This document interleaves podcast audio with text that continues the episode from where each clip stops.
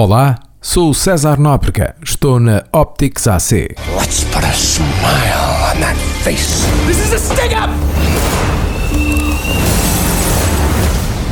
Who are you? Who am I? If I knew the answer to that, I wouldn't be wearing a mask.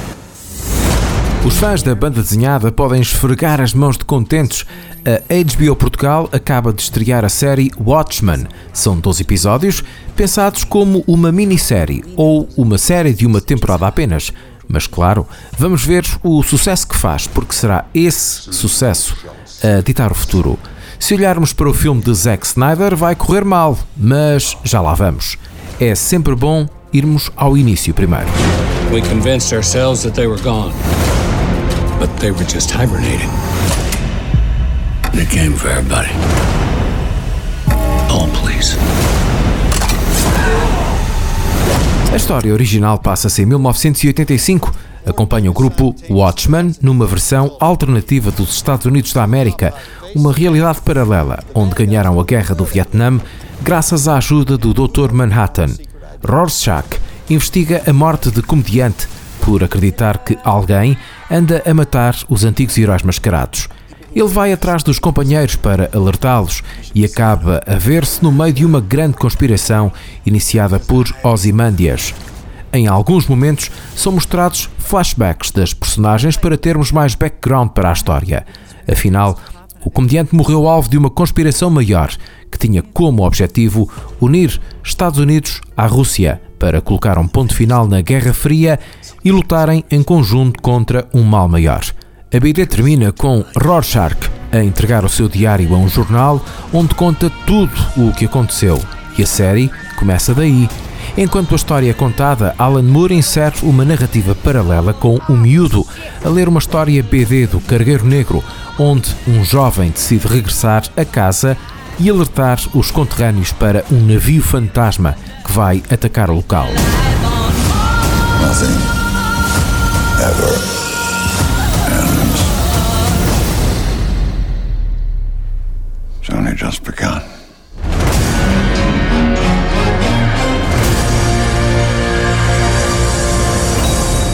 Os ditos heróis, vingadores, justiceiros de Watchmen não têm nome oficial. O termo Watchmen aparece em algumas páginas, mas nunca são tratados por esse nome diretamente. O grupo é composto então por Rorschach, que narra parte da história e é o único que não aceita a reforma. Comedian, ou comediante, um veterano da guerra do Vietnã, uma pessoa que não tem filtro moral, mata e viola sem qualquer remorso. Silk Spectre, a única mulher do grupo e filha de um herói reformado.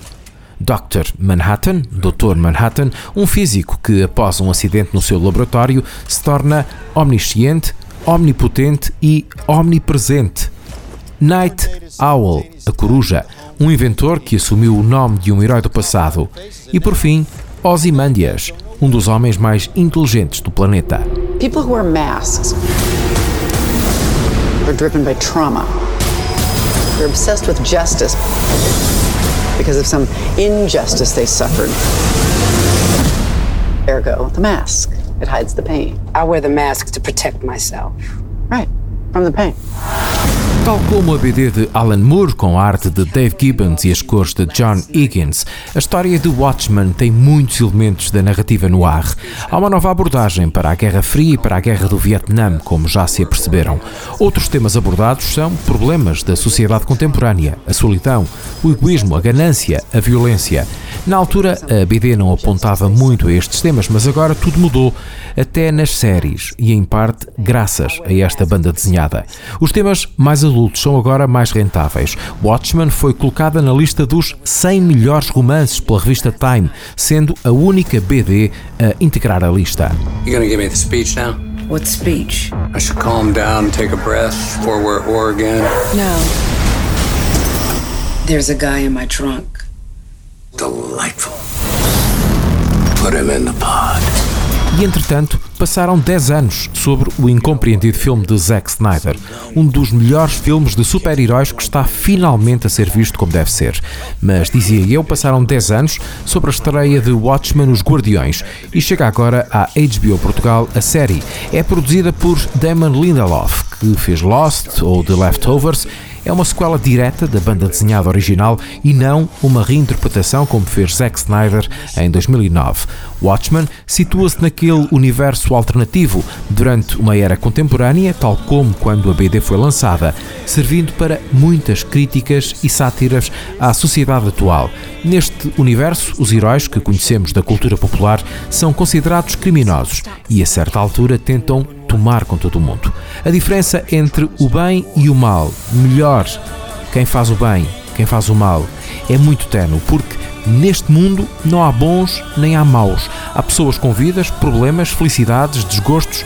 Afinal, o universo paralelo não é assim tão diferente do nosso. Well, it looks like you got things under control here. Cool costume. Thanks.